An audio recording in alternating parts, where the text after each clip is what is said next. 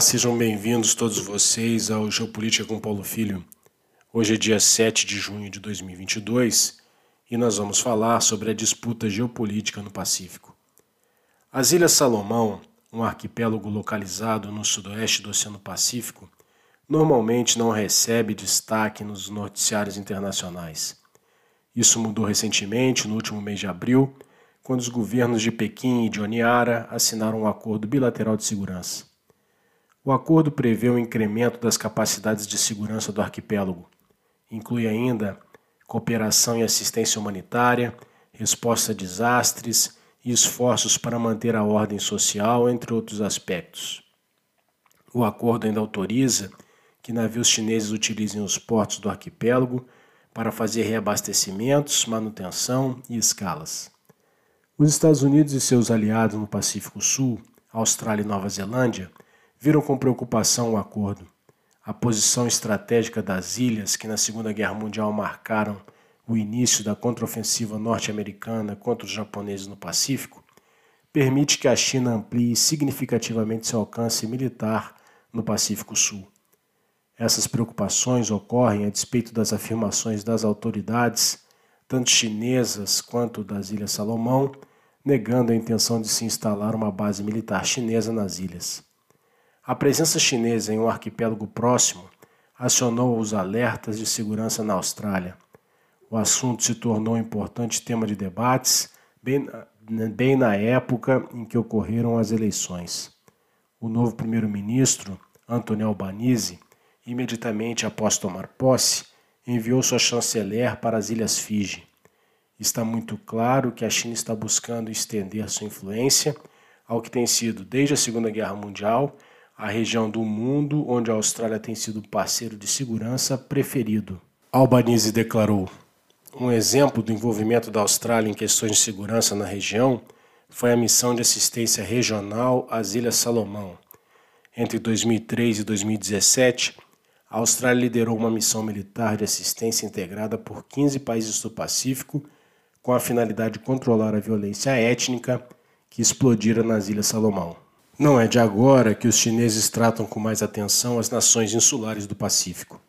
O investimento chinês naquela região subiu de 900 milhões em 2013 para 4,5 bilhões em 2018, um aumento de 400% em cinco anos. De 2010 a 2020, o comércio total de produtos da pesca entre a China e as ilhas do Pacífico aumentou de 35 milhões de dólares para 112 milhões. Os Estados Unidos, por sua vez, fecharam sua embaixada nas Ilhas Salomão em 1993, um exemplo da negligência norte-americana para com os países insulares do Pacífico. Esse descuido não combina com a visão geopolítica daquele país para com a região. Em 1954, o presidente Eisenhower declarou que os Estados Unidos deveriam manter o Pacífico como um lago americano. Os americanos têm forte presença militar na região por meio do Comando do Indo-Pacífico, com cerca de 375 mil militares e civis, 2.460 aeronaves, 200 embarcações, incluindo cinco grupos tarefas de ataque liderados por navios aeródromos. Recentemente, o país divulgou sua estratégia para o Indo-Pacífico, reiterando sua prioridade para a região. Mas talvez os norte-americanos tenham concentrado demais suas atenções no Sudeste e Sul asiáticos, deixando de lado os países insulares da Polinésia e da Micronésia. Entretanto, após a divulgação do acordo entre chineses e salamoneses, os Estados Unidos anunciaram a reabertura de sua embaixada no país. O presidente Biden recentemente retornou de sua visita à Coreia do Norte e ao Japão, onde se reuniu com os chefes dos governos dos países do Quad, composto, além dos Estados Unidos, por Japão, Índia e Austrália. O Quad é o diálogo quadrilateral de segurança criado em 2004 em razão do tsunami e que foi revitalizado nos últimos anos como um instrumento da contenção da China. Além disso, na mesma viagem, os Estados Unidos lançaram o Indo-Pacific Economic Framework for Prosperity, com 12 parceiros iniciais, os outros três integrantes do Quad, Austrália, Índia e Japão, mais Brunei, Indonésia, Coreia do Sul, Malásia, Nova Zelândia, Filipinas, Singapura, Tailândia e Vietnã. Juntos, esses países representam 40% do PIB mundial. Os chineses, por sua vez, não restringiram suas ações ao acordo com as Ilhas Salomão. O chanceler chinês Wang Yi acaba de se encerrar uma viagem de 10 dias por oito países: as próprias Ilhas Salomão, Kiribati, Samoa, Fiji, Tonga, Vanuatu, Papua Nova Guiné e Timor-Leste. Em Fiji, houve um encontro entre os ministros das Relações Exteriores da China e dos demais países da região. Nessa reunião, os chineses tentaram estabelecer um acordo amplo envolvendo dez países, que abrangeria vários aspectos da segurança à pesca.